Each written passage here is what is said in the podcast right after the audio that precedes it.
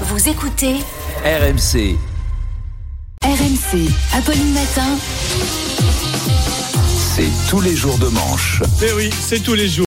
Bonjour Arnaud Demanche. Bonjour Charles, bonjour notre patron, bonjour les amis, ça va Tout le monde va bien ce matin va. Alors Apolline n'est pas là, voilà, vous l'avez vu, elle est en grève déjà, elle a pris de l'avance pour le, Elle a débrayé. le 31, car fidèle à ses convictions marxistes depuis qu'elle fréquente Emmanuel Le Chypre, Manu, Manu l'a convaincu qu'il fallait lutter contre l'hégémonie du grand capital, eh ben elle veut faire les choses bien, elle est actuellement en train de préparer des merguez pour un barbecue, et lundi elle va revenir avec Philippe Martinez, qui présentera le journal à la place de Marguerite Dumont.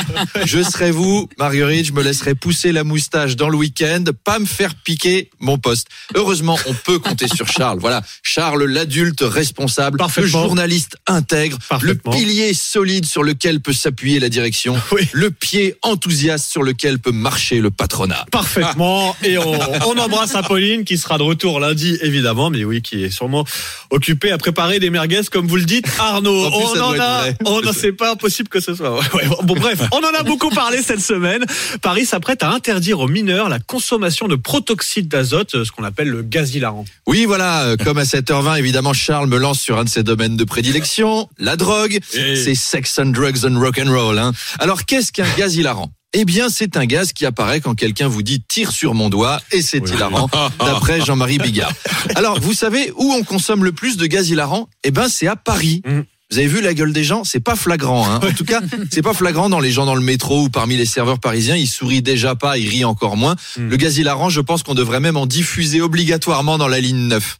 Bon après Anne Hidalgo, vu comment elle gère la ville, elle en consomme des trucs, ça Mhm. c'est sûr, mais probablement pas ça. Le gaz hilarant, alors c'était surtout utilisé jusque-là pour mettre l'ambiance dans les spectacles des Chevaliers du Fiel, mais parce que sinon non, mais ça s'est démocratisé et maintenant les jeunes en prennent pour oublier leur quotidien. Et en même temps, on peut les comprendre. T'allumes la télé, Elisabeth Borne t'annonce que tu vas travailler deux ans de plus pour pas un rond sur une planète qui crève et où il y a la guerre. Si tu veux avoir l'espoir d'un sourire, c'est protoxyde d'azote, mon gars. Et là, t'as envie de rigoler direct. Tu veux rire alors qu'il y a même pas de blague. C'est un peu comme quand on interview Olivier Dussopt, on verra. tout à l'heure.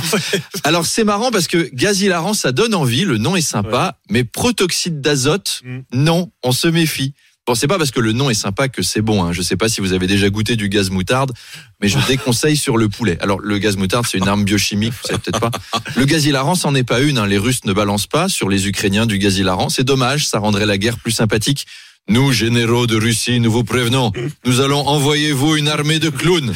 Et remarquez, ils l'ont fait. Alors vous imaginez une attaque au gaz hilarant. Il faut faire ça dans un endroit où les gens s'ennuient pour que ça marche. Au Festival d'Avignon, par exemple, pendant une reprise contemporaine d'une tragédie grecque, mais en moderne, vous savez, avec des lumières bleues, par un metteur en scène slovaque qui fume la pipe, et il y a un gars torse nu qui s'approche et qui fait... Par Poséidon, me voilà, Ménélas, fils d'antinomique et de nucléon. Je suis polyphosphate, fils de clitophage. Tout le monde s'emmerde, ça fait 4 heures que ça dure, et boum Dose massive de gaz hilarant, les acteurs laissent tomber la toge, ils font l'hélicoptère avec leur zizi dans la cour du palais des papes, sous les yeux de la ministre de la Culture. On rigolerait bien là quand même. Je tiens à souligner qu'il y a eu mime à un moment mime, donné, hein, pour bah ceux oui. qui nous regardent sur la story. Parlons un peu d'environnement avec cette nouvelle étonnante. L'État de New York autorise désormais le compostage humain. Eh oui, comme quoi Xavier Dupont de Ligonnès était visionnaire.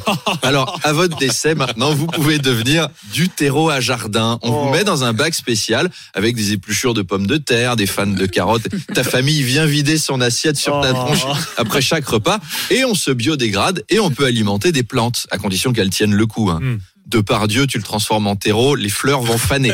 Mais c'est comme si on se réincarnait. Tu pourras offrir à papy les chrysanthèmes qui ont poussé sur mamie. Ça a l'air original comme idée, mais en fait, ils ont juste copié les Qataris. hein. Les Américains ont fait Waouh, elles sont belles les pelouses de vos stades. En voyant la Coupe Oh. du Monde au Qatar, l'émir leur a donné le truc. Il a dit Non, c'est du compost d'ouvriers philippins. Waouh, ça a l'air de bien marcher. Et hop, la loi passe. C'est un coup du lobby des armes, je suis sûr. C'est la NRA, ça. Désormais, il y aura plus de tuerie de masse aux États-Unis. Non, on parlera d'un geste éco-citoyen. Voilà, c'est Greta Thunberg qui va être contente.